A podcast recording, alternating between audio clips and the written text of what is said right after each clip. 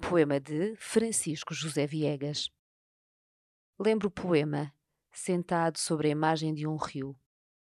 Por ele venho perto da casa onde o silvo dos pássaros é uma existência tranquila. Passam os barcos. Um a um digo os seus nomes sem que o rio escureça. Nele, a luz tem também o nome da água. Por ele venho sentar-me junto dos canaviais. Daí vê-se a casa, o sabor de um aroma, laranjas deixadas ao acaso no verde que atrai e cativa.